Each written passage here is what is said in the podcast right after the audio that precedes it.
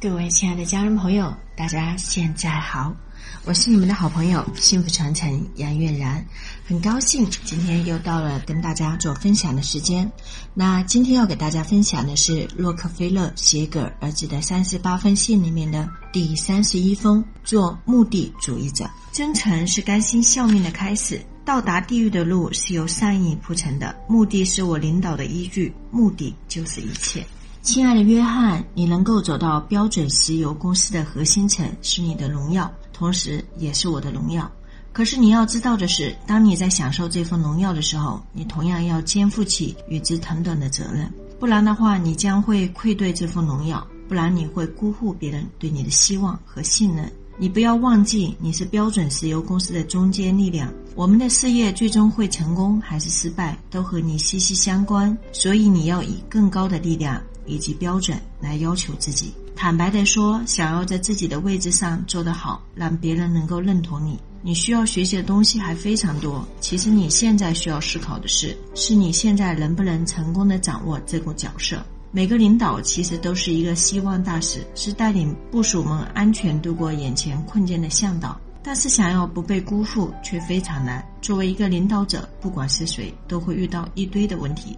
就好像是堆积如山的工作，没完没了的咨询，突发的一些变故，最高管理层以及投资人，甚至是客户们没有止境的要求，难以调教的雇员们，挑战在不停的变动着，让你疲于奔命，甚至会感到挫折、恐惧、焦虑、不安以及不知所措，以至于最后破灭你所要取得的商业成就和个人的梦想。但是。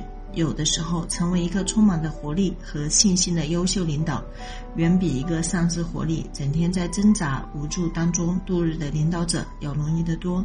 当然，前提是他要知道怎么样才能够让他的部属甘心的给他卖命。注意，我说的是甘心，而不是被迫。作为标准石油公司的领袖来说，我既享有权威性，又享受享受着愉悦，因为我知道找到能够保证完成任务的人，就等于是我创造了时间。换句话来说，这不仅仅能够让我精力充沛，更加重要的是，它能够让我有更多的时间去思考。怎么才能够帮助公司赚到更多的钱？在这里涉及一个态度的问题。行动会受到态度的驱使，我们应该选择用什么样的态度，也就决定了我们将采取什么样的一种行为。至于结果。应该很快就能看到分晓。人能够由改变自己的态度来改变自己的人生。如果你相信能够改变态度的话，那么你就一定能够改变人生。聪明的人则是能选择出一个对自己最有利的态度。真正懂得领导艺术的人，总是会质问：到底怎样的态度才能够帮助自己达成自己想要的结果？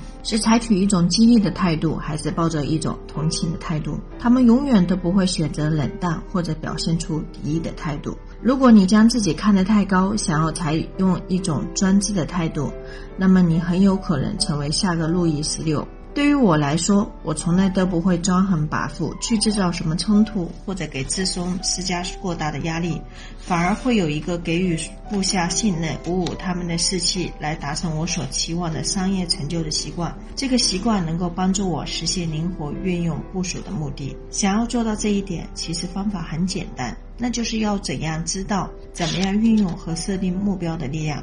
我是一个目的主义者，我从来都不会像有些人那样去夸大目标的作用。可是我却异常注重目的的功能。在我看来，目的能够驱动我们的潜能，能够主导一切。它能够影响我们的行为，激励我们自己制造出达到目的的手段。一个明确的目的能够让我们更加专注于我们所选择的方向，并且尽力的达成目标。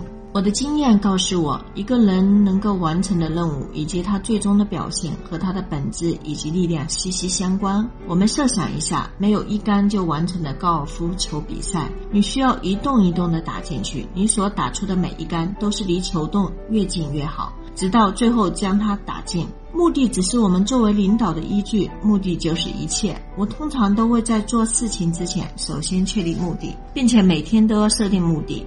无数的目的，就好像我和合伙人谈话的目的、召开公司会议的目的、制定哪些计划的目的等。我通常在做事情之前，先检视自己所设定的目的。通常在我到达公司的时候，我已经做好了完全的准备。所以在我的心中，从来没有出现过那些“我没有办法”“我不管了”等非常消极的想法。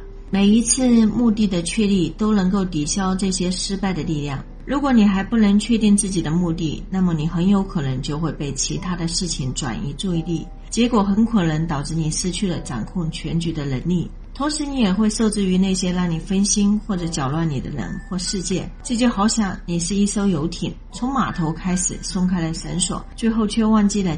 启动马达一样，最后海风、水流或者是其他的船只会让你葬身海底。也许在对岸有什么好事等你，但是除非出现什么样的奇迹，不然你永远都没有办法到达对岸。确立目的就像是打开游艇的马达一样，能够促使你向正确的方向行驶。目的能够给你的努力确定方向。但是，确定你的目的只能帮你走到目的主义者的中途，你还需要走另外一半路程。你必须毫无保留地和你的部下们说出你的目的、你的企图、你的动机以及你内心当中的战略计划。对于每一个需要了解我们目的的人，我都会不吝啬地向他们说出我们的目的。所以在每次会议报告当中，或者事情的开始阶段，我都会首先表达出我的动机、想法，甚至于期望。这么做的好处通常能够让你觉得惊讶。它不仅仅能够让你的部署清楚你的目的，知道哪里才是正确的前进方向。更加重要的是，当你开诚布公地将这些说出来之后，你将会在情感上收获到忠诚。要知道，忠诚就是甘心效力的前提。每个杰出的领导人都善于动用两种无形的力量：信任和尊重。当你诚实的说出自己的目的时，你将传达出这样的讯息：这是因为我对你们抱有强烈的信任，所以我愿意向你表白。它能够开启信任的大门，而在大门之外，你所能够获得的不仅仅是部下的能力，还有来自于他们的忠诚。要依靠凝聚力量来帮助你的忠诚，信赖别人，并且使别人也信赖你。这就是我所取得的今天成就的重要原因。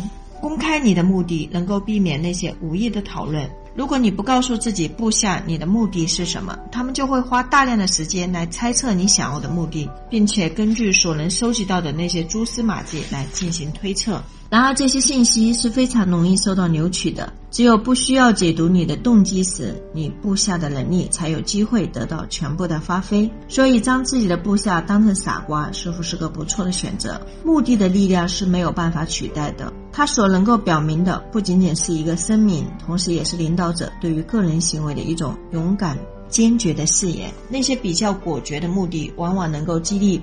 部属们在他们日后的工作当中拥有更为杰出的表现。发现问题是领导者的天职，而想要解决问题就是依靠你的部署。怎么样才能调动起部署，从而完成职责，则是领导者首先需要考虑的事情。我觉得说出你的目的来，并且热情地对待每一个人，就能够实现你所想要的目的。目的就像是钻石那样，如果是有价值的话，那么它一定是要真实的。不诚恳的说出目的只会坏事。如果一个人去滥用自己目的的力量，那么只能和部署之间丧失掉彼此的信任，并且失去别人的信赖。这就是不诚恳的说出目的的风险。约翰。到达地狱的道路通常是由善意铺成的，除非你已经做好了那些完全的准备，不然这句话很有可能会变成真的。爱你的父亲，写于一九零二年五月十一日。此时的老约翰六十四岁，小约翰。二十九岁，那非常感谢大家对于这一封信的聆听。那在这里呢，云南老师要非常感谢我的先生周文强老师，因为他的推荐，我能够把这么好的书籍能够分享给大家。那在三十一封信里面讲到了做目的的主义者，那我非常有感觉的一件事情，就是很多人经常问，能迷茫和不迷茫的区别是什么？就是我们首先要确定清楚方向，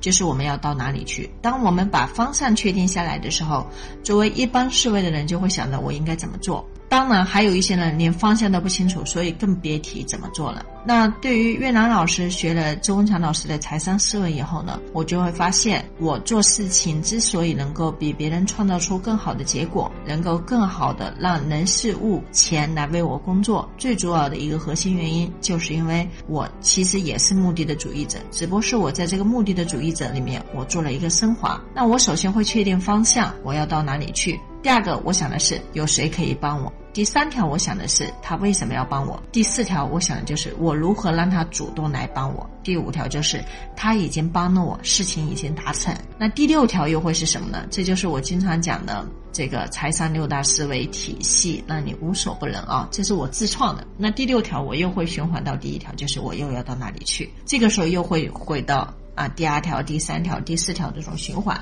所以你会发现，人生当你有了一个目标的时候，那你的目标就一定会有实现目标的通道。